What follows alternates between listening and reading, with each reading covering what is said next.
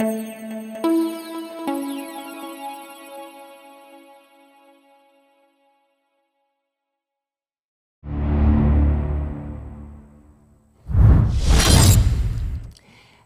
con Agárrate y hoy es martes, así que vamos a conversar con nuestro abogado de inmigración, Jesús Reyes. Buenas noches, Jesús, ¿cómo estás? Bien, Patricia, gracias a Dios, todo bien. Este, aquí, bueno, que siguen llegando eh, preguntas sobre el TPS, que ha sido la noticia del momento. Y yo sé que, gracias a Dios, hemos tenido la oportunidad de, de hablar sobre lo que está pasando, pero han surgido nuevas preguntas y qué bueno que tenemos este espacio para poder aclarar a nuestra comunidad venezolana lo que está pasando. Una seguidora que es súper, súper, súper leal ahí me escribió, llegó mi TPS, lo tiene Jesús, lo tiene Jesús. Yo no, sabía, no sabía ni siquiera que tú eras su abogado. porque ella siempre escribe, siempre está pendiente de la programación. Lo tiene Jesús, estaba toda feliz. Ah, no, qué bueno, no, me contenta. Y sí, todavía, bueno, mucha gente lo ha, eh, ha recibido su TPS si hay otros que, bueno, aún todavía no lo han recibido, pero contar que usted tenga su recibo, trate de guardar la cama, que tarde o temprano ese TPS va a estar llegando. Jesús, hay eh, algo que eh, todo el mundo quiere hacer, que es viajar. Eh, cuando ya tienes mucho tiempo aquí en Estados Unidos, como te sientes como encerrado. si alguien tiene un TPS, puede viajar si el pasaporte venezolano está vencido, por ejemplo. Definitivamente que sí. Y, te digo algo, Patricia, o sea, eh, estas ganas de, de nuestra comunidad poder salir, poder usar su permiso de viaje, ya muchos están conscientes que pueden salir del, país. Esto ha traído una serie, una lluvia de preguntas e interés este, para poder salir del país. Ciertamente una persona con el TPS eh, lo puede hacer. Ahora, eh, esa pregunta no las han hecho muchas veces porque sabemos que muchos de nuestra comunidad venezolana desafortunadamente tienen el pasaporte vencido. Ahora, las buenas noticias es eh, muchos países, eh, entre esos Estados Unidos, pero muchos países en Latinoamérica, aceptan el pasaporte venezolano vencido con tal de que no hayan pasado más de cinco años de expiración. Ahora bien, si ese pasaporte eh, ha estado vencido más de cinco años o usted piensa ir a un país donde no acepten el pasaporte vencido, aún con esa extensión, digamos, de los cinco años, entonces existe un mecanismo por el cual usted puede aplicar a, un, eh, a, una renovación. ¿Y cómo se hace eso? Bueno, primero usted tiene que aplicar eh, a la renovación de su pasaporte. Esto tiene que ser por el site, se tiene que hacer por la página de internet y se tuviera que seleccionar algún consulado ya sea eh, venezolano, sea en México o en Canadá.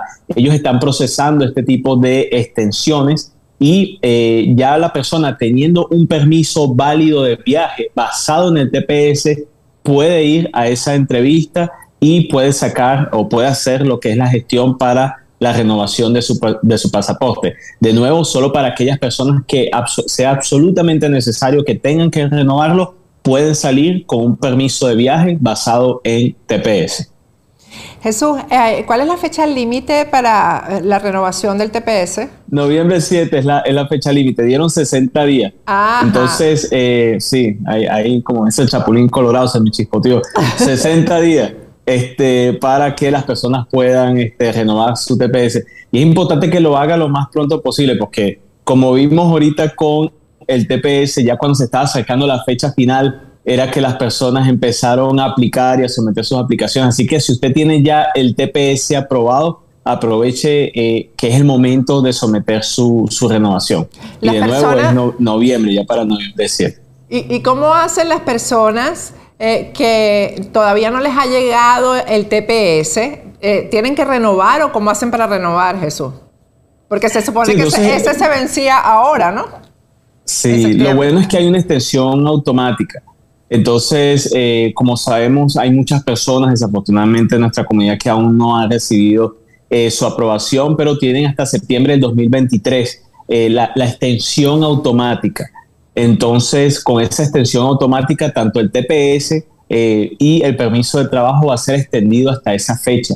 Entonces, si usted ha aplicado el TPS, pero aún no ha recibido respuesta, ya basado en esta proclamación, hay una extensión automática de su TPS y se aplicó a un permiso de trabajo también. Entonces es importante que sepa eso, pero ojo, y esto lo habíamos hablado la última vez, hay personas que nos preguntan, bueno, pero si, si me entregan el, el TPS aprobado, entonces ya no hay necesidad que lo renueva. No, lo contrario.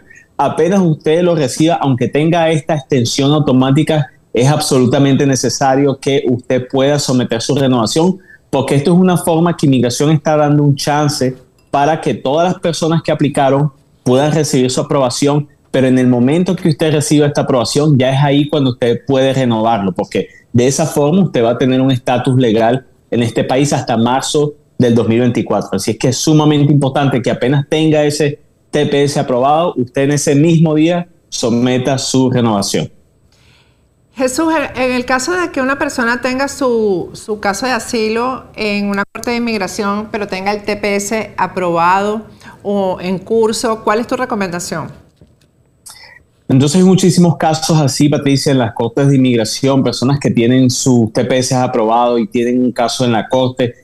Mi recomendación es si, si usted eh, está en un caso así y usted tiene un caso de asilo fuerte, es decir, un caso con suficientes evidencias, lo ha hablado con su abogado y él o ella considera que su caso amerita que usted vaya a un juicio final o a una audiencia individual, entonces hágalo. De lo contrario, si su caso no es un caso muy fuerte o que tenga muchas probabilidades de ser ganado, lo mejor es simplemente eh, solicitar que el caso sea cerrado administrativamente. Y esto es algo que se está ofreciendo comúnmente en los tribunales de inmigración eh, hoy en día, porque es una manera que el gobierno, tanto los jueces como los fiscales, están dejando a un lado casos que no son prioridad. Cuando un caso se cierra administrativamente, no quiere decir que está totalmente cerrado. Lo que quiere decir que el caso entra en, en, un lugar donde queda eh, aguantado y este, se puede reabrir en el futuro. Pero ellos, en este caso, los jueces no, está, no estuvieran pautando audiencias. Eh, ya en el caso, o sea, quedaría como aguantado. Entonces esto es preferible para que la persona pueda quedarse con su TPS y si en un futuro ya existe una manera que pueda ajustar estatus o aplicar una residencia, entonces ese caso siempre se puede reabrir y cerrar. Pero esa es mi recomendación para, y sabemos que son muchísimas personas, son, son miles y miles de personas que están en las costas de inmigración, que tienen TPS, se les están los mismos jueces pidiendo saber qué es lo que quieren hacer y ese es mi consejo. Si es un caso sólido, lo habló con su abogado, es preferible preferir con el eh, continuar con el caso, pero si no, que simplemente sea aguantado con una eh, orden administrativa. Y si una persona tiene una orden de deportación, pero tiene el TPS aprobado, ¿eso lo ayuda en algo, Jesús? Muchísimo. De hecho, teniendo un TPS aprobado, entre otras cosas, pero también teniendo el TPS aprobado, una persona puede solicitar que su caso sea reabierto. Eh, de hecho, han habido muchísimos casos donde la fiscalía eh, se ha unido con nosotros y, y, hemos pedido en conjunto que los casos sean reabiertos para que posteriormente sean cerrados, porque tenemos que recordar lo siguiente. Yo sé que el TPS es algo temporal, sin embargo es un estatus legal.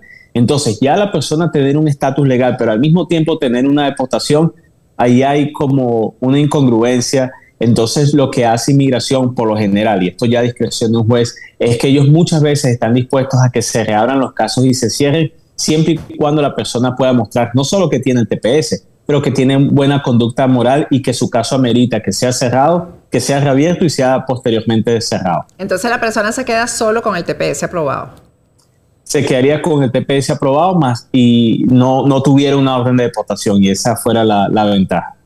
Bueno, me imagino que debes estar full de trabajo estos días con este tema, ¿no? sí, muchísima gente nos, está llamando, pero qué bueno, qué bueno que, que haya pasado este, este eh, amparo, porque verdad muchísima gente, eh, Patricia, lo necesitaba, personas que, eh, hablando ahorita de los casos de deportación, eh, personas que ya no tenían otra opción, muchas personas sus casos eran débiles, no tenían otras opciones migratorias. Y yo la manera que lo veo es como una pequeña reforma migratoria que benefició a muchísimas familias venezolanas. Es. importante que las personas sepan eh, mantener la buena conducta moral porque si una persona comete un crimen o hay alguna falla, entonces este, este TPS puede ser quitado. De hecho, eh, la ley habla de esto, cuando una persona comete una felonía o tiene varios misdemeanors o crímenes menores, eso es una justificación. Entonces, aprovechar ese TPS, pero también aportarse bien para que esto sea de beneficio para los que nos están viendo que tienen su TPS y, y, puedan seguir proveyendo a sus familias y saliendo adelante en este gran país. Así es. Gracias, Jesús. Gracias, Patricia. Un abrazo.